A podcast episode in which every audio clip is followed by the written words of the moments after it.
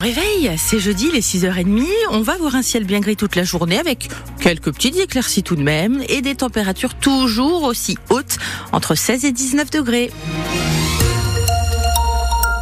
Manon Vautier-Chaud, les places aux informations. Nous sommes le 15 février et il a fait jusqu'à 20 degrés hier dans le Poitou. Là, on peut carrément parler de météo printanière avec des températures évidemment au-dessus des normales de saison.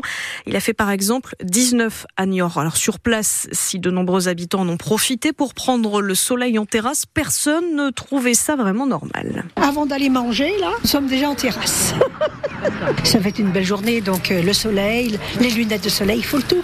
C'est vrai que que j'ai regardé tout à l'heure, ils annoncent 17 degrés. C'est vrai que c'est un peu beaucoup. Mais j'ai remarqué quand même que depuis des années, il y a toujours une période en février où il fait beau. On est content, il fait beau, c'est très bien. Franchement, on kiffe. on est en février, il fait 15 degrés, on est, on est au top. Bon, on n'a plus d'hiver, on n'a plus de saison, mais ça craint un peu qu'il fasse aussi chaud, mais on s'en plaint pas sur le moment parce qu'on est bien. Il fait très chaud, je trouve, pour l'époque. Très très chaud. Là, limite, on peut se mettre en t-shirt et il fait très bon, quoi. On est en février quand même. Saint-Valentin. Il fait chaud pour la Saint-Valentin, quoi. Ça fait un peu dérèglement climatique, ouais, pour le coup. Ce que je disais, c'est qu'on arrivait dans les vacances d'hiver et là, j'ai l'impression qu'il fait 15 degrés, 20 degrés, quoi. Moi, je trouve que ça craint un peu. On espère qu'il va y avoir un, refroidissement après, quoi. Déniorté au micro de Noémie Guillotin. En tout cas, ça ne va pas se refroidir euh, aujourd'hui. On va faire un point météo avec vous, euh, Aurélie. Ce sera à la fin de ce journal. Dans les Deux-Sèvres, les gendarmes ont encore renforcé leurs moyens hier et élargi le périmètre de recherche pour tenter de retrouver Erwan, 18 ans, disparu depuis ce week-end à Montcoutan sur sèvre Il a été vu pour la dernière fois devant la boîte de nuit La Morinière. Depuis, plus rien. Des plongeurs doivent de nouveau sonder les plans d'eau alentour aujourd'hui. Aucune hypothèse n'est privilégiée pour le moment par les enquêteurs. On fait le point sur ce que l'on sait sur francebleu.fr.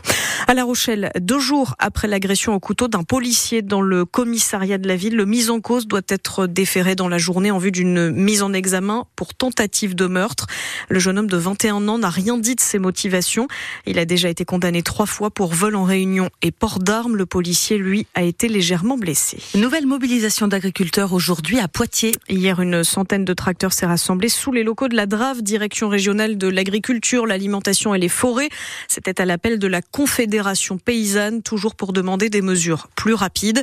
Aujourd'hui, c'est au tour de la coordination rurale, la FDSEA et les JA de se donner rendez-vous devant la préfecture à 18h avec un départ prévu de Bel Air et Auchancy ça pourrait euh, perturber la circulation. Seulement un TGV et un intercité sur deux et certains TER supprimés eux aussi. Voilà les prévisions du trafic SNCF pour ce week-end qui pourrait perturber les départs en vacances de certains vin. Les contrôleurs sont en grève, réclament des hausses de salaire.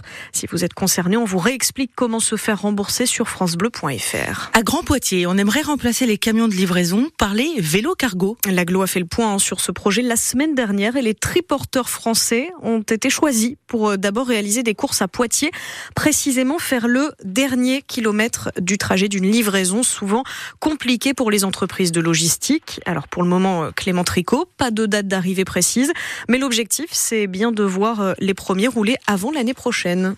Il reste encore quelques détails à régler pour voir les vélos cargo des triporteurs français dans les rues de Poitiers, notamment trouver un site pour une plateforme logistique. Guillaume Pulic, chargé de mission chez Atis. On a un enjeu autour de l'activité qui est d'avoir un endroit où les camions vont pouvoir décharger leurs marchandises, qui soit proche du plateau et à hauteur, pour qu'on évite d'avoir quelqu'un chargé pour monter sur le plateau. Ce sont les porteurs du projet qui décideront au final, mais pour le moment, l'emprise foncière envisagée est d'environ 400 mètres carrés sur un site ou divisé sur plusieurs a plusieurs logisticiens qui sont investis dans l'étude et ils faisaient aussi des retours d'expérience. Il y a des relations qui sont quand même plus cordiales entre le commerçant et le livreur à vélo. Cette question intéresse directement les transporteurs et logisticiens. Consultés dans le cadre de l'étude préalable, ils évitent ainsi le dernier kilomètre très coûteux. Julie Reynard, adjointe à l'économie de proximité et au commerce de Poitiers. Les logisticiens euh, qui viennent en centre-ville, c'est une perte de temps. C'est tellement pas rentable de venir en centre-ville qu'ils sont prêts à avoir un autre service pour pouvoir prendre la suite. Les triporteurs français n'ont pas encore préciser combien ni quel type de vélo ils vont déployer. Notez enfin que certains vélos cargo peuvent transporter jusqu'à 90 kg à l'avant et 150 à l'arrière sur une remorque, de quoi répondre aux besoins de nombreux professionnels. L'entreprise qui roule déjà à Nantes, Bordeaux ou encore La Rochelle, à Niort, les coursiers Niort et cette fois ont tenté la livraison de repas pendant trois ans dans la ville, mais face à la concurrence des géants comme Uber Eats ou Deliveroo, ça a été très compliqué. Et nous en parlerons à 8h15. Et puis, sur notre application ici, on vous parle de ce qui pourrait à terme changer la vie de millions de personnes. Dans la Vienne, un poids de vin, le poids de vin Paul Minot, a mis au point une machine capable de rendre l'eau potable rien qu'avec des filtres. Elle est unique parce que l'un de ces filtres permet de stopper les bactéries. D'ailleurs, Filtra Life candidate pour dépolluer la Seine avant les Jeux Olympiques. On vous explique tout ça donc sur notre application.